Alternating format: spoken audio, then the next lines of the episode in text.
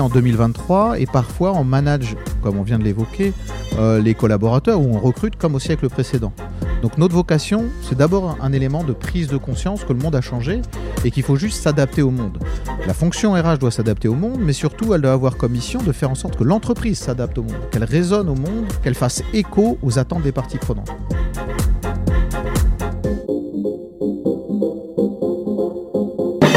Faire sa veille, anticiper, communiquer, évoluer, changer.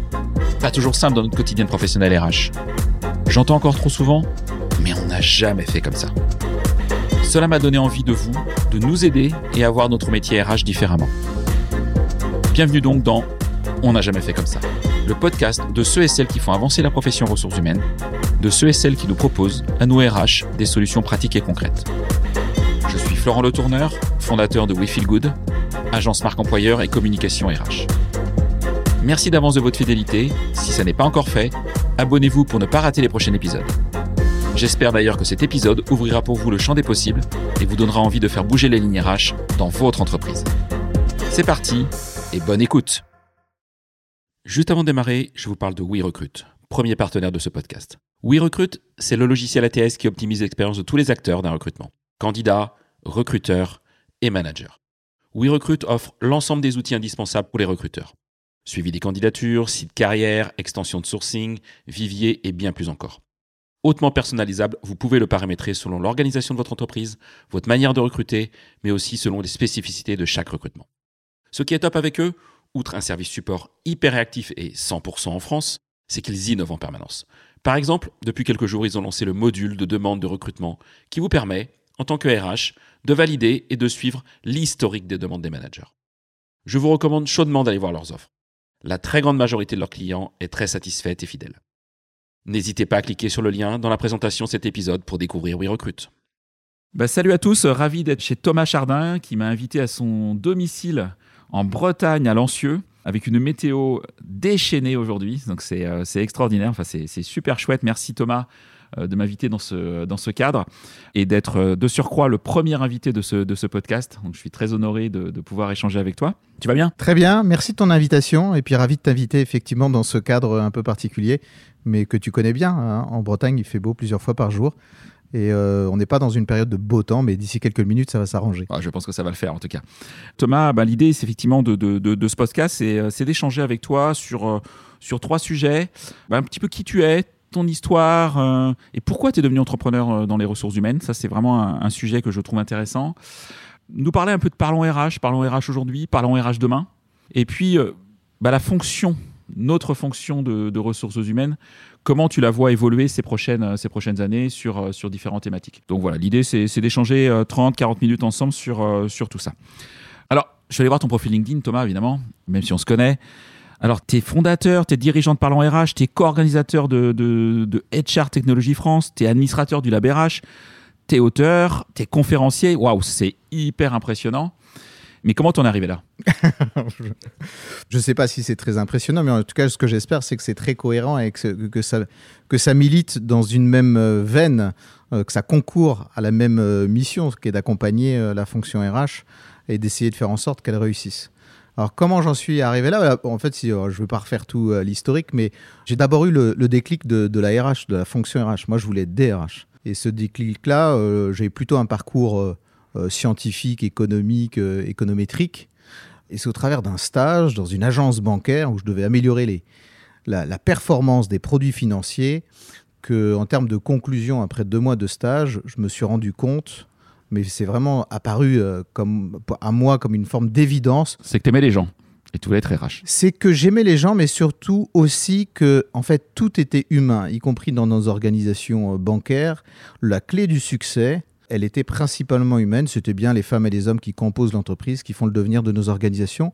Et tout d'un coup, je me suis dit, bah, c'est bien de savoir manipuler les chiffres, euh, mais ça serait bien surtout de savoir à quel domaine l'appliquer et à- dans quelle finalité. Donc les chiffres sont les moyens et la finalité est plutôt l'humain des organisations. Donc là, j'ai rebasculé dans un cursus RH pour devenir DRH. Ça, c'est la, la première étape.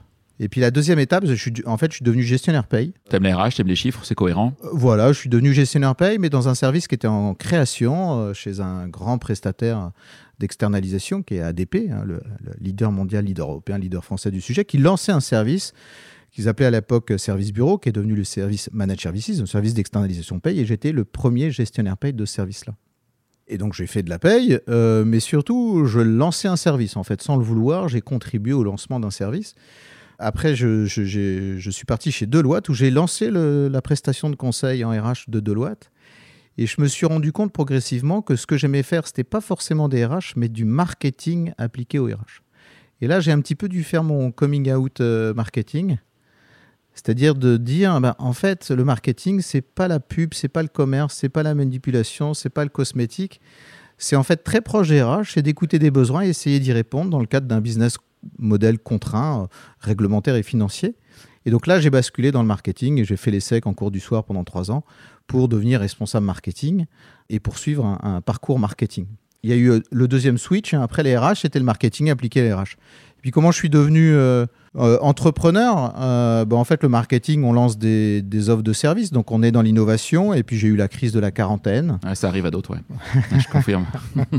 tu sais ce dont, ce dont je veux parler, la crise de la quarantaine, l'envie de retrouver un petit peu de sens, un peu de presque de, de- de pragmatisme à ce que je faisais et de, de retrouver des, des valeurs simples en fait. Euh, et donc euh, je me suis lancé dans, dans Parlons RH, mais j'avais surtout l'envie d'entreprendre. C'est-à-dire que j'ai poursuivi dans les RH parce que j'ai euh, rencontré une dizaine d'entrepreneurs et je voyais bien chez eux euh, une forme de complexe d'infériorité, c'est-à-dire qu'une difficulté à, se lancer, en tout cas à se sentir légitime vis-à-vis du marché. Donc moi j'étais prêt plutôt à lancer un logiciel d'horticulture par exemple. J'étais plutôt parti là-dessus, donc être dans une dynamique d'entrepreneuriat. Et puis quand j'ai rencontré ces entrepreneurs, je me suis dit ah, il faudrait peut-être quand même que je sois plus légitime aux yeux de mes futurs interlocuteurs.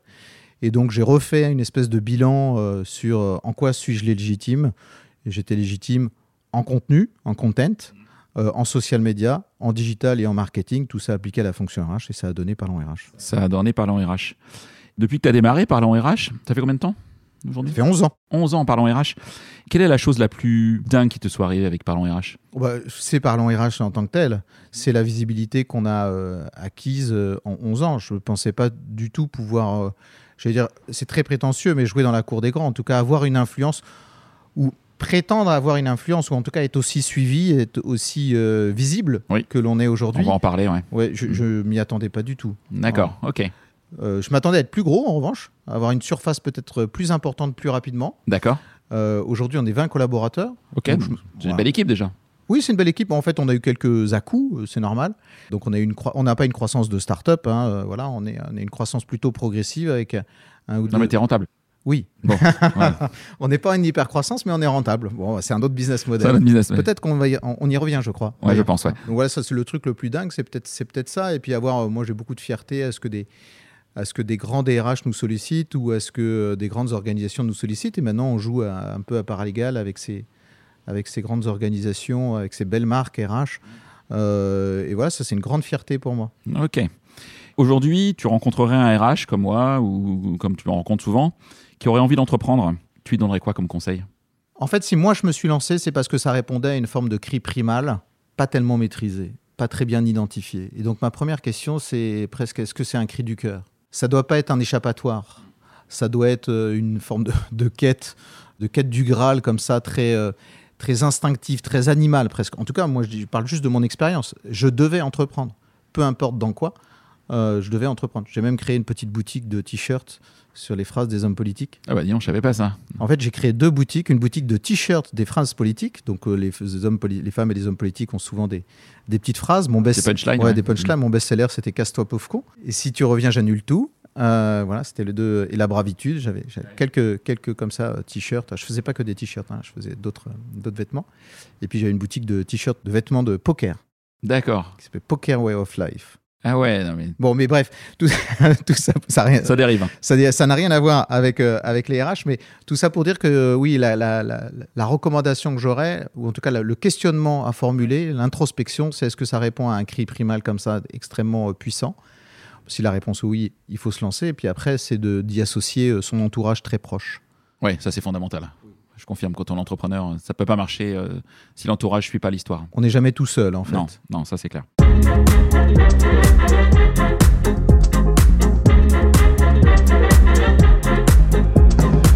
Alors, bah, si on parlait un peu de Parlons RH, justement. Parlons RH, aujourd'hui, clairement, c'est le média en France, le média RH qui est le plus connu. C'est toi qui le dis. Hein. Ouais, je, je l'affirme.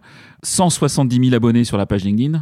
Alors moi, je suis hyper jaloux. 170 000 abonnés sur la page LinkedIn pour une boîte de 20 personnes, mais c'est juste gigantesque. Il y a des, entreprises en France de plusieurs milliers de salariés qui en sont très très loin d'avoir cette communauté qui suit, qui aime euh, effectivement euh, avoir l'actualité euh, LinkedIn. Donc ça, c'est quelque chose d'impressionnant. Une newsletter avec un nombre d'abonnés qui doit être impressionnant. Environ combien? Ah, on est à 60 000 aujourd'hui, même un petit peu plus. Donc c'est énorme. Et on pense qu'on atteindra les plus de 90 000 en fin d'année 2023 donc, c'est, donc, ce sont des chiffres effectivement hyper importants et qui donnent de la, bah, de la, de la constance et, et, de la force à Parlons RH. Est-ce que tu pourrais décrire la mission, la vision de Parlons RH oui, alors avec plaisir. Je voudrais juste, comme tu évoques les chiffres social média, je voudrais juste euh, tirer mon chapeau à celui qui a été euh, euh, la cheville ouvrière de tout ça au sein de l'agence et qu'il est toujours, qui est responsable du pôle social media management, qui est Thomas Lared. Et voilà, il nous a rejoint en stage il y a dix ans euh, puis un community manager, euh, puis un social media manager, puis un responsable du pôle social media management. Et c'est lui qui porte la visibilité de Parlons RH comme la visibilité social media de l'ensemble de nos clients. Et on a atteint 250 000 points de contact sur les réseaux sociaux quand on cumule nos différents Oui, sur les différents, réseaux. Ouais, je LinkedIn, mais effectivement, vous êtes présent aussi sur d'autres réseaux. Et sur LinkedIn, on a plusieurs groupes aussi. Non, mais je suis super fier et, cette dynamique, en plus, elle ne s'arrête pas, elle continue, elle se développe. Euh, quelle est notre conviction? Pourquoi, en fait, pourquoi Parlons RH répond, enfin, on l'espère, à un besoin? D'abord, notre conviction, c'est souvent beaucoup de bon sens. C'est d'abord de partir du constat que l'économie dans laquelle on est, c'est une économie de la connaissance ou de la compétence, hein, c'est la skill économie qu'on est dans une économie qui est fortement tertiarisée. 80% des salariés en France travaillent dans le secteur tertiaire. Et ce qui fait la différence dans une économie tertiarisée d'une entreprise par rapport à l'autre, eh ben, c'est les femmes et les hommes qui composent l'entreprise. Hein. C'est de leur, envie de prendre des initiatives, de leur envie de délivrer le service, euh, de leur envie euh, d'avoir envie, comme dirait Johnny, de leur capacité à prendre des initiatives, à être engagé, que dépend le devenir de nos organisations. Et donc, euh, dans cette euh, économie-là, où les RH deviennent enfin stratégiques, le capital humain devient stratégique, à la différence peut-être du capital industriel, il n'y a pas de jugement de valeur de ma part, ou de capital euh, financier ou du capital client, eh ben on peut dire, ça y est, enfin la fonction RH est stratégique, puisque c'est elle qui est en charge de valoriser, d'identifier ce potentiel humain et de le faire fructifier. Euh, ça, c'est déjà un peu un constat, c'est que la fonction RH est enfin stratégique. C'est un levier majeur de compétitivité pour les entreprises, ce qui n'était pas forcément le cas il y a quelques années ou dans d'autres secteurs d'activité. Sauf que la fonction RH, pour nous, elle, est un petit peu en défaut euh, de, sur trois grands champs euh, d'expertise, le champ financier, le champ digital et le champ marketing. Elle a un peu des trous dans la raquette en termes de champ de compétences, nous semble-t-il, pour pouvoir réussir sa mission. 2023 ah, toujours en 2023, je, confirme. Il y a du chemin qui a été euh, parcouru, heureusement, et je ne veux pas voir le verre d'eau à moitié vide, il est à moitié plein pourra parler de l'expérience collaborateur par exemple. Hein. J'en parle deux secondes. Aujourd'hui, 50% des entreprises ont initié une démarche d'expérience collaborateur. Donc ça c'est bien. Il y a un taux d'équipement ou un taux de développement de la pratique d'expérience collaborateur euh, très soutenu. On a doublé en trois ans. Sauf qu'il y en a 50% qui ne pratiquent rien du tout. C'est-à-dire que ce n'est pas un sujet pour elles. Donc euh, voilà, le verre d'eau à moitié plein, à moitié vide. Ah, mais c'est, je confirme à hein, toi. J'ai, rencontré une entreprise euh, un prospect euh, pour travailler sa, sa, page employeur. 10 000 salariés en France, 28 sociétés, un groupe. Rien, rien. Pas de page entreprise. Euh, des annonces simplement classiques sur des job boards et, et bah, on galère. on s'étonne pas trop, mais, euh, mais effectivement, on se dit qu'il y a encore, il y a encore ce genre de choses. Quoi. Sortie de l'annonce, ben, c'est bien l'annonce, mais c'est indispensable, mais c'est très insuffisant aujourd'hui. Voilà, mon parenthèse, mais, mais je confirme effectivement le, c'est 50%, je, pense que je te rejoins. Ouais, ah c'est très factuel en fait, hein, le 50%. C'est une vraie enquête sur le baromètre de l'expérience collaborateur où on mesure depuis 6 ans le taux de pénétration de la pratique, son évolution, euh, euh, et on fait des focus un petit peu différents. Et cette année, on fait un focus sur le rôle du management dans l'expérience collaborateur. Mais la pratique se développe de façon assez soutenue, mais elle reste majoritairement, alors là je ne devrais pas dire majoritairement parce que c'est un petit peu moins de 50%, il y a 49% des entreprises qui ne pratiquent pas l'expérience collaborateur.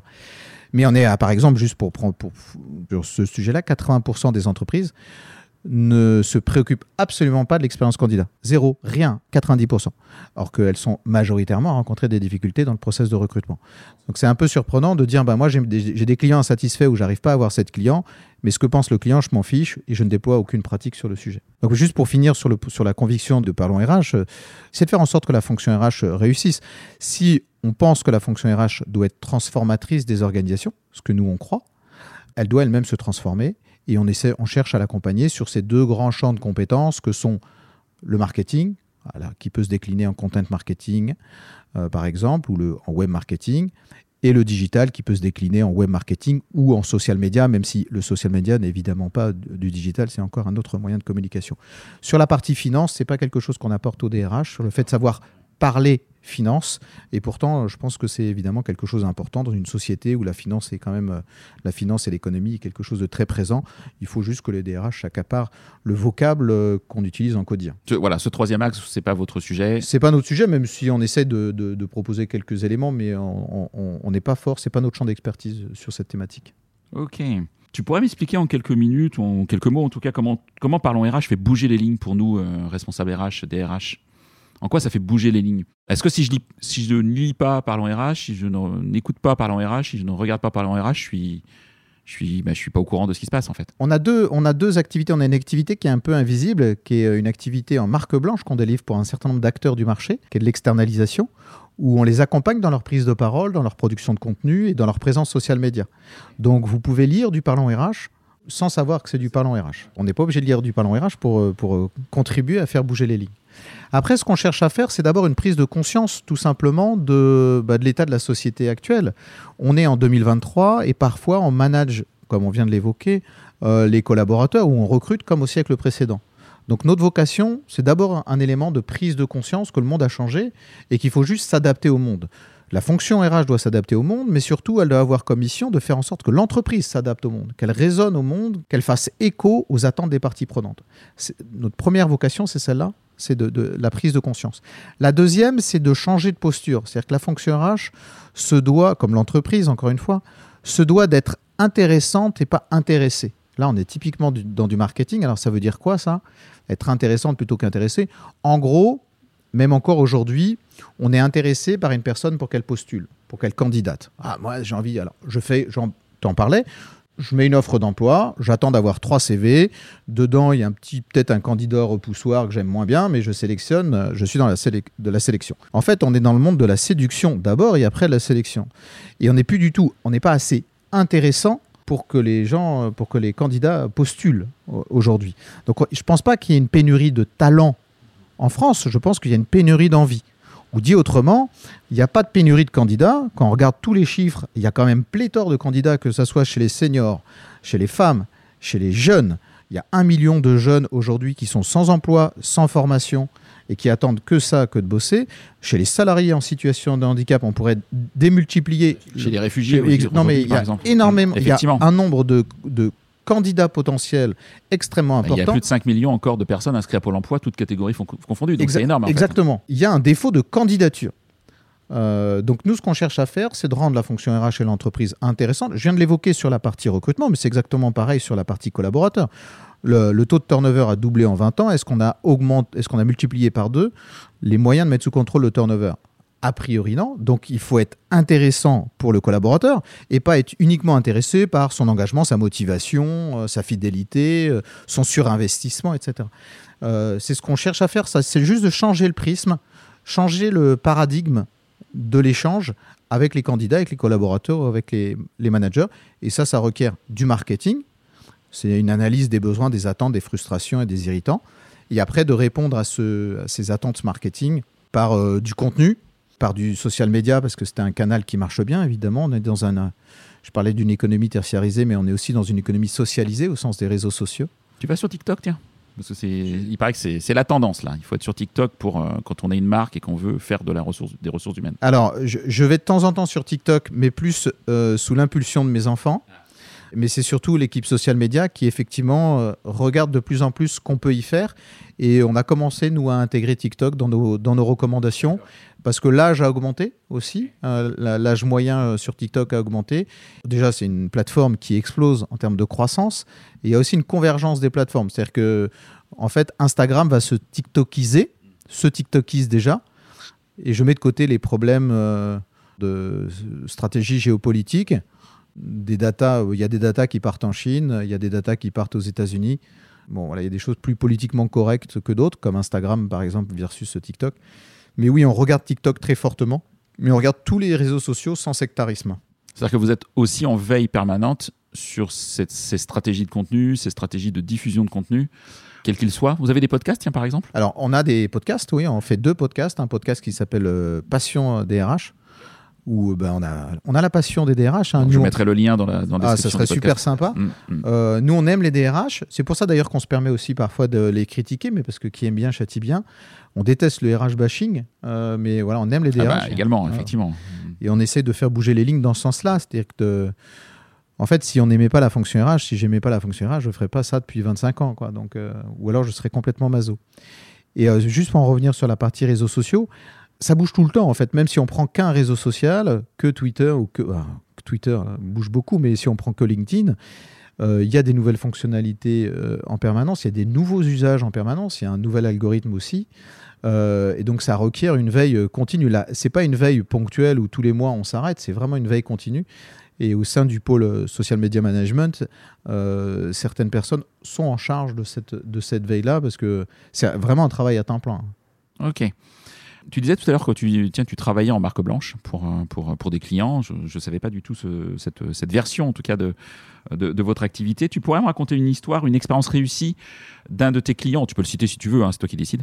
Un client qui avait un vrai défi, que tu as réussi à surmonter par le travail de Parlons RH euh, et qui, qui a réussi à le faire effectivement bah, progresser peut-être dans sa, dans sa visibilité, du coup. Pourquoi on vient de voir, en fait? Parce que tu m'as dit, c'était quand même des. Tes clients sont plutôt des entreprises, des grands comptes, des entreprises effectivement connues a priori. En fait, en quoi elles ont besoin de toi? En fait, on a deux types de clients. Alors d'abord, on s'adresse à l'ensemble du marché euh, RH, de l'écosystème RH. Et euh, pour faire simple, sur ce marché, il y a deux types d'acteurs. Il y a les DRH et leurs équipes, hein, donc euh, les professionnels RH. Et de l'autre côté, il y a les, ce qu'on va qualifier de prestataires RH, tous ceux qui ont des choses à leur promouvoir, à leur vendre. Donc déjà, on a ces deux marchés-là. Ouais, donc, Donc, c'est deux marchés différents, C'est effectivement. deux marchés différents, mais tous les deux, ont- alors les prestataires RH ont envie de parler aux DRH le mieux possible. Parfois, ils n'ont pas non plus la technique marketing, le contenu et le social media. Et puis parfois, les DRH, ils n'ont pas forcément envie de parler aux prestataires d'ailleurs. Euh, ils ont plutôt envie de parler aux candidats ou aux collaborateurs. Mais en fait, c'est la même technique marketing. D'un côté, elle est appliquée d'un point de vue business pour les prestataires, on peut faire du chiffre d'affaires. Et de l'autre côté, elle est directement appliquée au RH et pas au marché RH. Euh, C'est-à-dire, au- quand je dis au RH, c'est aux ressources humaines, c'est aux collaborateurs et aux candidats, voire aux managers, parce qu'on pourrait là aussi appliquer une segmentation hein, marketing. Quand on dit candidat, c'est quel candidat? Les jeunes expérimentés, les plus anciens, les diplômés, les non diplômés, ceux qui sont à Saint-Malo ou ceux qui sont à Guéret ou en région parisienne? Donc là aussi, on peut rentrer dans des techniques marketing de segmentation et puis après de, de canal, de messages, de diffusion. J'étais en train de réfléchir aux différents cas les plus représentatifs sans les citer, mais sans les citer, ça va être un peu Tu peux citer, hein, voilà. Ouais, mais je, je- sur la partie. Alors, les DRH sont beaucoup moins. Les, les- ceux que j'ai en tête ne souhaitent pas être cités. Ah bah, faut pas les citer alors. on va faire simple. Hein. ne souhaitent pas être cités. Mais en fait, tout de suite, on va. Notre démarche n'est pas d'arriver avec un truc, euh, avec une solution plug and play, euh, prête à l'emploi. euh, bonjour, voilà ce qui marche. Alors, ça, on fait pas. Et celui qui a ça dans sa besace, très bien, il doit être très, très riche et ça doit bien marcher. Donc nous, on a encore une fois une démarche de bon sens qui est plutôt une démarche de diagnostic. Ouais, on va essayer de raconter, de bien analyser le problème sous différents angles, qui ne soient pas uniquement l'angle de la, de la fonction RH, mais aussi celui du candidat, celui du collaborateur, du collaborateur parti, du manager, du codir, euh, parfois des clients, des partenaires, euh, des partenaires sociaux.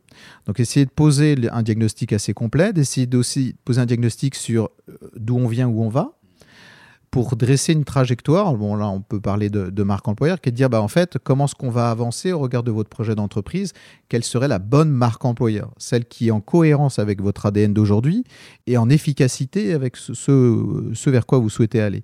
C'est un travail long en fait, c'est un travail assez laborieux et pas très sexy. Pourquoi? Parce que souvent quand on parle de marque employeur, je trouve qu'on confond marketing et communication. C'est-à-dire souvent on attend un concept euh, euh, créatif, fun, un peu une baseline, une signature, une accroche, un claim, peu importe comment on l'appelle, un truc qui va claquer, on va remettre ça sur le site ou euh, dans une pub et ça y est, emballer c'est Tout va changer. Et en fait, quand on fait ça, déjà on adresse que les. Souvent, ce qu'on fait, c'est qu'on fait un focus group en interne pour dire qu'est-ce qui va bien et on va capitaliser sur ce qui va bien. Très bonne démarche, mais c'est un peu une démarche incomplète parce qu'on ne traite pas ce qui va mal. Et traiter ce qui va mal, c'est souvent le meilleur levier, qui est d'identifier en disant, euh, euh, je prends l'exemple d'une entreprise qui a un management toxique, mais qui a des conditions de rémunération très positives, enfin très, très attractives, elle va évidemment communiquer que sur ces, conditions, euh, ces, conditions de rémunération. Nous, on va essayer d'adresser les deux. C'est-à-dire de dire, bon, alors votre management toxique, d'où ça vient? Où ça va? Comment l'adresser? Est-ce que c'est un manager ou c'est une culture managériale? Ah, c'est une culture managériale. Euh, alors souvent d'ailleurs c'est les deux, c'est très imbriqué ça. Donc le fait de, démêler la plotte là, il est un petit peu compliqué. Et ça c'est pas très, euh, comment dire, c'est très euh, bouleversifiant pour l'entreprise. Ça interroge, il y a un devoir d'introspection de l'organisation. c'est très diffus dans l'entreprise, donc c'est beaucoup plus compliqué qu'adresser quelque chose qui est externe. C'est-à-dire, en fait, le recrutement est externe à l'entreprise. J'ouvre une grosse parenthèse parce que je trouve souvent ces problématiques dans les organisations de plus en plus. Euh, il y avait une étude qui était euh, pas de la DARES, j'ai oublié l'organisme, mais d'un organisme public très sérieux, qui a fait une enquête sur euh, quelles sont les difficultés RH des dirigeants. La première des difficultés, c'était le recrutement. La deuxième, c'était les salaires avec l'inflation. La troisième, le dialogue social, hein, de mémoire, avec les problématiques des retraites et les différents conflits qui existaient. Puis le dernier, c'est l'attractivité. Alors c'est intéressant quand le premier est le recrutement et le dernier problème c'est l'attractivité. En fait, quand on a un problème de recrutement, c'est qu'on pense que le problème vient du marché, de Pôle Emploi, de l'Éducation nationale, de son bassin d'emploi, de son secteur, de son métier, c'est les autres.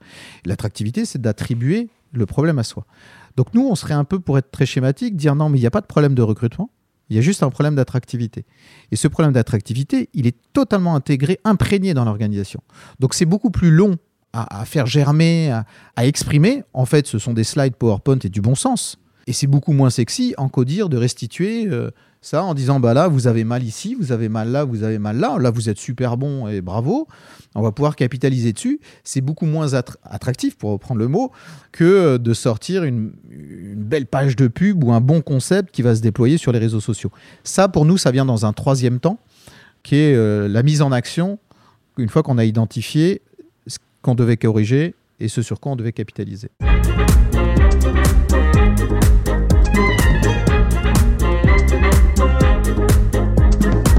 Alors ton entreprise, bah, elle se porte bien. Imaginons que tu sois un super-héros pour une journée. Quel super pouvoir aimerais-tu avoir pour booster ton entreprise, pour la faire encore plus décoller qu'elle n'a décollé? Est-ce que tu as envie qu'elle décolle encore plus? Ça peut être une question aussi. Est-ce que tu es satisfait de là où elle est aujourd'hui? Ou est-ce que tu dis, mais en fait, euh, parlons RH, euh, euh, on a envie encore d'aller beaucoup plus loin demain? Et si tu as envie d'aller plus loin, tu as envie d'aller où? Alors euh, oui, on a envie d'aller plus loin, mais on n'est pas dans une course effrénée à la croissance euh, versus euh, les, startups. L'hypercroissance n'est pas du tout un modèle pour nous. je voulais investir 10 000 euros dans ton entreprise. Non, 10 000 euros, ça ne sera pas suffisant. ah zut, zut, zut. on ne recherche pas l'hypercroissance, on ne cherche pas non plus l'hyper-rentabilité. Voilà, je suis le seul actionnaire et euh, je suis salarié. Donc euh, ma rétribution, elle passe d'abord en, tant que salarié et je me suis jamais versé un dividende en 11 ans d'activité.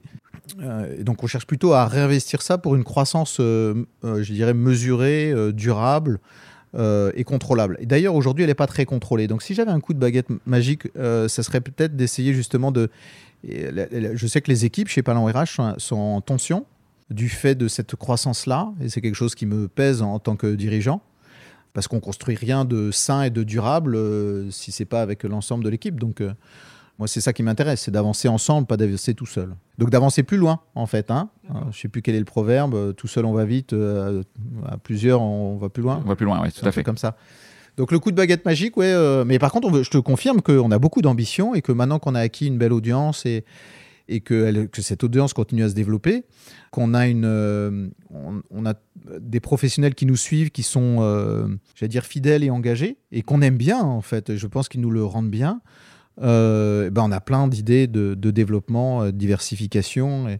Tu as cité Chart Technologie France, c'est un, le, côté événementiel de Parlons RH est un axe de développement pour nous, mais c'est pas le seul. Tiens, bah c'est une bonne, une bonne transition. Tu, tu as co-organisé ce premier salon il y a quelques semaines maintenant.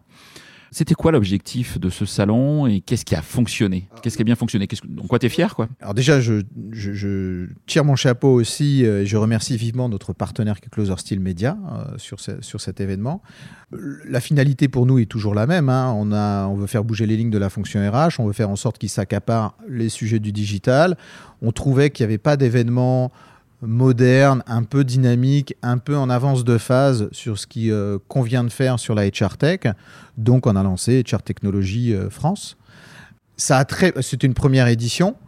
Euh, ça a très très bien marché selon nous. Alors vraiment, on est au-dessus de nos attentes, mais c'était qu'une première édition. Donc, euh, on a eu 8000. Alors, on était en co-localisé, vraiment à côté de Learning Technology France. Donc, si on prend que HR Technology France, on avait 100, 150 conférences. Non, non, mais on a eu beaucoup de monde, beaucoup d'exposants. On est vraiment super contents. Il y a eu très très bons retours. Beaucoup de professionnels RH de, de, de l'autre métier qui sont Euh, venus 2000 de mémoire. Ouais, donc c'est bien. Oui, oui, pour une première édition, on est vraiment hyper content. Puis surtout beaucoup de retours et de succès d'estime du marché. Euh, J'ai reçu vraiment des, presque une centaine de mails euh, par la suite pour nous dire qu'ils étaient, qu'ils étaient enchantés de leur passage. Donc ça nous encourage évidemment à faire mieux pour une, la, la- la- la deuxième édition qu'on est déjà en train de préparer avec euh, Viana Thomas, qui est le, le directeur de... Ouais, en janvier 2024, c'est ça. Exactement. Et, justement, il y a, il y a peut-être des nouveautés, des scoops euh, sur, euh, sur l'édition 2024 ou pas? Ah, Il y, a, il y a plein de surprises de Ah, prévues. Il y a plein de surprises de prévues. Alors, ce qu'on peut dire, c'est déjà qu'on va doubler la surface, qu'on va doubler le nombre de conférences, doubler le nombre d'exposants. Grosso modo, on va faire x2. Mais c'est pas la taille qui fait le qui fait l'intérêt euh, de, la chose. Euh, on est en train de surtout d'envisager une expérience du visiteur qui soit un petit peu plus développée, avec plus de surprises, euh, plus de, choses qui se passent dans les allées. Peut-être avec un partenariat avec le LabRH aussi renforcé et des conférences, une thématique, en fait, on cherche à éditorialiser aussi l'événement, hein, le, salon, de faire en sorte que ça réponde aux enjeux du moment.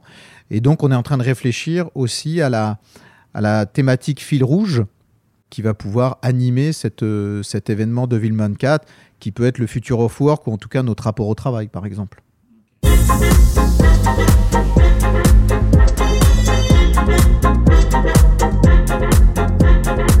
Je voulais revenir aussi sur, euh, bah, sur l'avenir de la fonction RH, en tout cas ta vision de, de, notre fonction. Il y a deux ans, tu, tu- as écrit un livre, des RH mission ou des missions, qui avait fait un petit peu parler quand même dans le, milieu, parce qu'il était un petit peu cash, euh, mais il amenait des solutions aussi à la fonction RH. Et ce livre, il a deux ans. Hein, j'ai- regardé mon livre, il était imprimé en, avril 2021, donc je me dis qu'il a deux ans. Est-ce que, à ton avis, ce que tu as écrit est toujours d'actualité ou pas? Et est-ce qu'il y a un tome 2 en préparation ou une version différente ou une nouvelle de ce, livre qui va bientôt paraître? Alors, merci de tous tes commentaires euh, positifs sur cet ouvrage. Effectivement, je voulais qu'il bouge un peu les lignes. Encore une fois, hein, on est toujours dans la même euh, dans la même perspective, dans la même finalité. En fait, effectivement, il est daté de 2021, mais il date de 2019. Il se trouve qu'il devait sortir en 2020, puis il y a eu le Covid en 2020, donc on a repoussé avec euh, l'éditeur euh, sa date de sortie. Et j'ai rajouté le mot san- sanitaire et Covid-19, donc euh, j'ai laissé 99,99% du, du contenu tel qu'il était, parce que ça met en exergue un certain nombre de tendances qui existaient avant le Covid. Est-ce qu'il est toujours d'actualité? Bah, Ces tendances sont toujours là, elles se sont même accélérées et amplifiées. Et euh, pour rien de cacher, je continue à faire des conférences. Mardi prochain, je fais une conférence sur cet ouvrage. Et euh, bah, au regard des retours que j'ai euh, de ces conférences et de ces keynotes sur cet ouvrage, on peut dire qu'il est vraiment toujours d'actualité. Je parle de, on, y parle de quoi? De, de- des- des- des en- des enjeux d'attractivité, des enjeux de fidélisation, des enjeux d'engagement, d'absentéisme. On est vraiment en plein dedans, si je puis dire, aujourd'hui. Comme si, en fait, c'est ça parfois qui me surprend, c'est que parfois on a, j'ai un peu le sentiment qu'on découvre ces enjeux-là, or qu'ils ont euh, déjà plus de 10 ans. Alors, est-ce qu'il y a un tome 2 Euh, J'hésite sur un tome 2. Il y a un gros sujet que j'ai euh, mis de côté. Enfin, il y a beaucoup de sujets que j'ai mis de côté dans cet ouvrage, parce que je voulais qu'il fasse moins de 100 pages, moins de 10 euros, qu'il se lise assez vite. C'est toute la partie justement managériale. Le rôle du management dans la fonction RH n'est pas adressé dans cet ouvrage. Donc, peut-être que ça serait manager, mission ou démission. Mais ok. En, tout cas, effectivement, ça, c'est un livre qui, qui nous permet, nous RH, de, de, se projeter. Et, alors, et ce qui nous a encore permis de plus de se projeter, c'est bah, ce fameux cahier des tendances euh, RH 2023 euh, que, tu, que tu as lancé euh, euh, il y a aussi quelques semaines, hein, qui, est, euh, qui est assez récent. C'est un livre, euh, enfin, c'est un livre, oui, c'est aussi un document PDF hein, qu'on peut retrouver euh, gratuitement sur, euh, sur Internet. Pourquoi cette idée? Pourquoi ce, ce cahier des tendances euh, et de l'avoir travaillé aussi profondément, en tout cas? Toujours la même raison.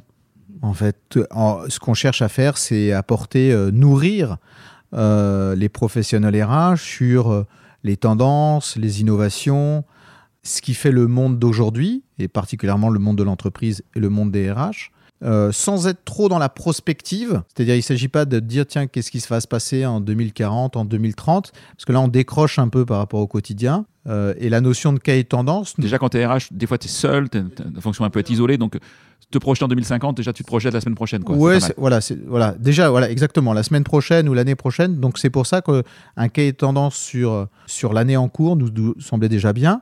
Euh, d'ailleurs, on va le faire tous les deux ans, parce que les tendances, elles ne changent pas. Hmm. On a un autre ouvrage qui est en cours sur la fin d'année. Ça va être quoi? C'est secret. Oh là là. Pour l'instant, je suis désolé, il y a ah, plein de surprises. Il bah, faut continuer à nous suivre. Il faudra faire un autre podcast peut-être. Et donc euh, voilà, on a fait cet ouvrage-là euh, avec 10, 10 partenaires, 10 startups, 10 experts, plus de 10 experts qui sont interviewés on a voulu que ce soit un bel ouvrage, si c'est un ouvrage papier qui fait 150 pages, qui a un format un peu particulier, mais comme tu l'as dit, il est effectivement en accès euh, gratuit euh, sur Internet en deux formats, un format feuilletable euh, digital et puis un format PDF téléchargeable. Voilà, l'objectif c'est aussi de mettre à l'honneur, il y a 10 grands DRH qui sont interviewés, c'est aussi de mettre à l'honneur ces DRH-là qui nous semblaient inspirants, avoir des choses à dire sur la fonction. voilà, on essaie d'apporter notre, notre pierre à l'édifice. Il y a 10 thèmes qui sont mis en valeur dans ce cahier. Euh, est-ce qu'il y en a un pour toi qui est plus important, que tu as envie de mettre en, valeur et, ce thème, comment tu le vois encore évoluer ces futures années? Euh, Alors déjà, il était difficile de choisir dans les 10 thèmes. Il fallait bien en prendre un certain nombre. 10, voilà, c'est un chiffre un peu symbolique. Sinon, si je peux choisir? Si tu, sinon je peux choisir un des thèmes. Il y a un thème, que, un des dix thèmes que, qui est la RSE, qui n'est pas forcément, parce que c'est intéressant, parce que la RSE, c'est pas toujours dans le scope de notre fonction en tant que, que, RH. Soit on est dans une grande entreprise, on a même une structure avec un directeur RSE, une directrice RSE, un responsable RSE. Soit, euh, soit c'est pas vraiment géré en fait ce sujet. Pourquoi vous êtes voulu aller sur ce terrain de jeu de RSE dans les tendances DRH 2023 euh, là, on était un petit peu coquin parce qu'effectivement, là, on est un peu dans la prospective. Et on, confond peut-être euh, euh, croyance et conviction. En tout cas, ce que je crois, c'est que c'est à la fonction RH que de porter la RSE. Si la fonction RH se veut justement dans, ayant comme mission la reconnexion et la relation, la reconnexion de l'entreprise au monde qui l'entoure, et le R, c'est celui de la relation, de la relation entre les collaborateurs, entre les managers, etc bah, la RSE est en pile dedans. C'est de sa responsabilité. Aujourd'hui, euh, de ce que je peux voir dans les organisations, quand la RSE est portée, c'est une personne, souvent, c'est une équipe assez euh, limitée, limitée en nombre, j'entends. C'est souvent d'ailleurs une personne qui a fait autre chose avant. Je ne dis pas que c'est un placard, mais c'est une étape vers la sortie. On confond souvent RSE et communication RSE, euh, bah parce qu'il oui, il faut surtout dire ce qu'on fait, mais pas forcément faire agir sur le, sur le sujet. De ce que je vois, et je veux pas. Il y a beaucoup d'organisations qui font des choses très très bien, mais la majorité que je vois, elles communiquent très très bien. Moi, c'est juste, j'ai un prisme, hein, je n'ai pas d'études sur le sujet. On fait beaucoup de greenwashing sur le sujet. Et je crois que véritablement, alors le S de RSE, déjà, il est à la fonction RH. En fait, le DRH, ça doit être l'écolo de l'entreprise. Euh, c'est lui l'écologiste de l'entreprise au sens de l'étude de l'étude des êtres vivants, d'un espace vivant, et de faire en sorte de développer les interactions. C'est ça l'écologie, de vivre dans son milieu, de raisonner encore une fois avec le monde qui l'entoure. Donc je crois véritablement que c'est à la fonction RH que de porter la RSE. J'entends que voilà, en disant ça, on est un petit peu là, un petit peu plus en avance de phase. Ce qui veut dire que sur le blog de Parlons RH, je vais retrouver de plus en plus d'articles autour de la RSE. Il y en a déjà. Pour me projeter moi en tant que professionnel RH. Tout à fait. Plus d'articles, plus de thèmes. On envisage même pourquoi pas de créer un média ad hoc sur la partie RSE. Parlons RSE. Parlons RSE. Je suis créatif. Hein, c'est déposé. Mais euh, oui, ça pose pas mal de pas mal de questions. Mais oui, oui, je pense que c'est un en fait, j'ai presque envie de dire, euh, de toute façon, on n'a pas le choix. Pour finir en beauté, euh, cette, cette interview, euh, Thomas, bah, quelles sont les, autres solutions RH que, tu, que tu me recommanderais, que je puisse peut-être demain les mettre en avant aussi et en faire profiter bah, mes collègues RH sur ce podcast? Alors tu m'en cites pas 10, hein, 3 ou 4, qui pour toi, à l'heure actuelle, peuvent vraiment changer les conditions de travail d'un professionnel RH, peuvent l'aider à faire encore mieux son métier, à faire avancer euh, sa fonction RH dans son entreprise des choses très pragmatiques, utiles. Très concrètes, et puis j'expliquerai pourquoi, parce qu'il ne s'agit pas uniquement dans l'énumération. Je pense qu'une une société comme Yago propose une solution extrêmement intéressante. Donc Yago, Y-A 2GO, je crois qu'il y a 2G, c'est ça, qui a une approche de l'expérience candidat. Euh, Voilà, je voulais, on en parlait, donc euh, Yago qui a une expérience candidat extrêmement intéressante. Il y a la super agence qui n'a pas une, ce n'est pas une solution en tant que telle, c'est plutôt une expertise sur l'inbound recruiting. Donc justement la manière d'être intéressant pour faire le lien pour un candidat et pas intéressé, euh, intéressé par lui. Il y a un ATS, alors des ATS, il y en a plein, mais Digital Recruiters, qui a été récemment racheté par Cegid, que je trouve intéressant dans son approche justement de l'expérience candidat, mais aussi dans son approche multi-site, multi-organisationnelle. Très très bonne solution qui gère des organisations euh, multi-enseignes, multi-marques. Je crois que c'est le seul à faire ça. Euh, sur la formation, il y a un acteur que j'aime bien, je fais exprès de pas citer que des startups, qui s'appelle Actinium, qui est un un organisme de formation, un petit organisme de formation, j'entends petit par rapport au gros, mais qui a une, ap- qui a une approche de, c'est un organisme de transformation. C'est-à-dire que c'est la formation avec une finalité de se transformer, notamment sur les trois P que sont les people, le projet et la planète. People, project, planète. Donc une très bonne, euh, très bonne approche de cela. Et un dernier pour la route Alors, en fait, j'en ai deux en tête là rapidement. Allez, rapidement, il y a Elevo qui est là une startup sur comment est-ce qu'on retrouve une dynamique de dialogue entre les managers et les collaborateurs lors des entretiens annuels. Ça fait chez tout le monde, les RH, les managers, les salariés. Et voilà, comment est-ce qu'on fait en sorte pour que ça soit simple et constructif Elevo. Et puis une qui peut paraître un peu chiante comme ça, mais qui est le pilotage de la masse salariale avec Big Picture RH, Big Picture tout court, Picture avec RH à la fin, euh, sur le pilotage de la masse salariale. Ça nécessite à la fois une bonne techno et à la fois une très forte expertise de pilotage. La masse salariale est souvent abordée euh, dans un fichier Excel où on compare euh, le montant de l'année précédente avec le montant de l'année et c'est beaucoup plus subtil si on veut gagner des sous. Et gagner des sous, ça nous permet de faire plus de choses en RH. Euh, on, doit, on se doit de mieux piloter la masse salariale. Big picture. Ok. Bah, merci beaucoup Thomas pour, euh, pour, euh, pour ces idées. En tout cas, ben, grand, grand merci Thomas. La météo s'est dégagée. C'est euh, là, j'ai une vue sur euh, la Manche qui est, qui, est, qui est fabuleuse. Merci à tout le monde. Merci, euh, merci Thomas. Et puis à bientôt. Merci à toi, merci à toutes et merci à tous.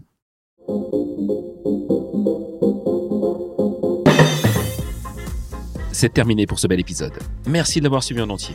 Pour ne pas rater le prochain, d'ailleurs je prépare plein de chouettes entretiens pour ces prochaines semaines, abonnez-vous à On n'a jamais fait comme ça. C'est le bouton Suivre sur Apple Podcast ou s'abonner simplement sur Spotify. N'hésitez pas également à mettre 5 étoiles si vous avez apprécié ce podcast et à me contacter via LinkedIn pour tout commentaire ou toute suggestion d'invité. À bientôt!